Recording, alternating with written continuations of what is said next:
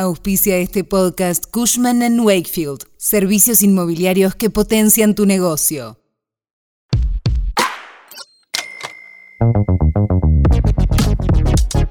Entre bombos y movilizaciones, el proyecto de ley que envió el gobierno para modificar el impuesto a las ganancias consiguió la aprobación en diputados. Con ayuda de la UCR y Miley, Massa consiguió que se apruebe el proyecto de ganancias.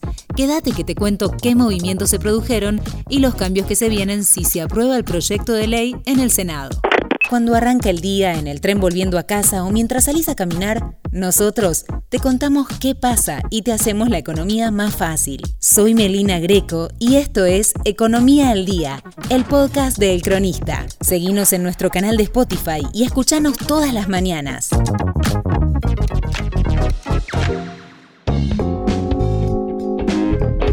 Fueron bastantes horas de debate y el oficialismo sacó adelante la iniciativa con sus votos más el apoyo de partidos provinciales, los libertarios, la izquierda y parte del interbloque federal. Nadie quería mostrarse en contra de una iniciativa que beneficia a miles de trabajadores.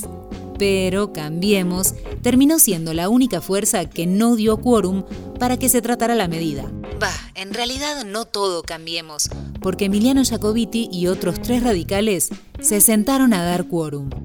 Para Matías Bonelli, periodista del cronista, Cambiemos pisó el cazabobos mientras Massa aún sueña con sumar más votos. La media sanción que diputados le dio al proyecto de suba del mínimo no imponible de ganancias también se puede leer como un doble triunfo para Sergio Massa. Por supuesto, el candidato presidencial de Unión por la Patria buscaba eh, una ayuda, una, un beneficio para muchos trabajadores, pero también lo que buscaba era un rédito político. Suponía que Juntos por el Cambio no iba a apoyar la medida, algo que finalmente terminó ocurriendo, no ni siquiera dieron quórum y tampoco dieron después su visto bueno a la aprobación de la ley. También lo que se entiende también es que esto fue como una especie de prueba, ¿no? una especie de eh, intento de dejar al descubierto lo que realmente pensaba Juntos por el Cambio y terminó ocurriendo. En caso de aprobarse en el Senado, la ley entraría en vigencia a partir del 2024. La ley dejará sin efecto el impuesto a las ganancias que recae sobre los ingresos del trabajador en relación de dependencia, jubilaciones y pensiones. En su lugar se implementará un régimen cedular dirigido exclusivamente a los mayores ingresos, o sea, los que tengan ingresos que superen los 15 salarios mínimos vitales y móviles. Según los cálculos del gobierno, serán solamente 88.000 los contribuyentes que lo pagarán, menos del 1% del total de las remuneraciones jubilaciones y pensiones. Escuchemos qué dijo Massa. Hoy por suerte dimos un primer gran paso con la media sanción.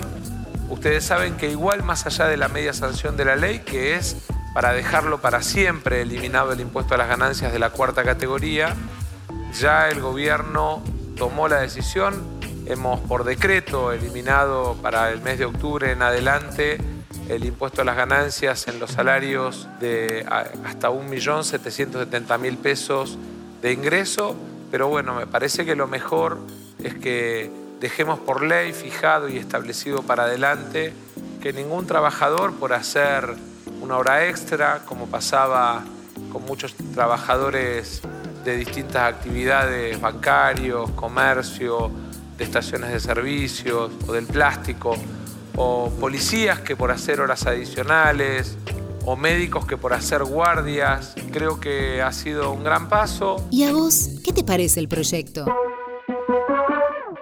Esto fue Economía al Día, el podcast de El Cronista. Seguinos en nuestro canal de Spotify y escuchanos todas las mañanas. Y si te gustó el podcast, podés recomendarlo. Coordinación Periodística Candelaria Domínguez. Producción SBP Consultora. Hasta la próxima.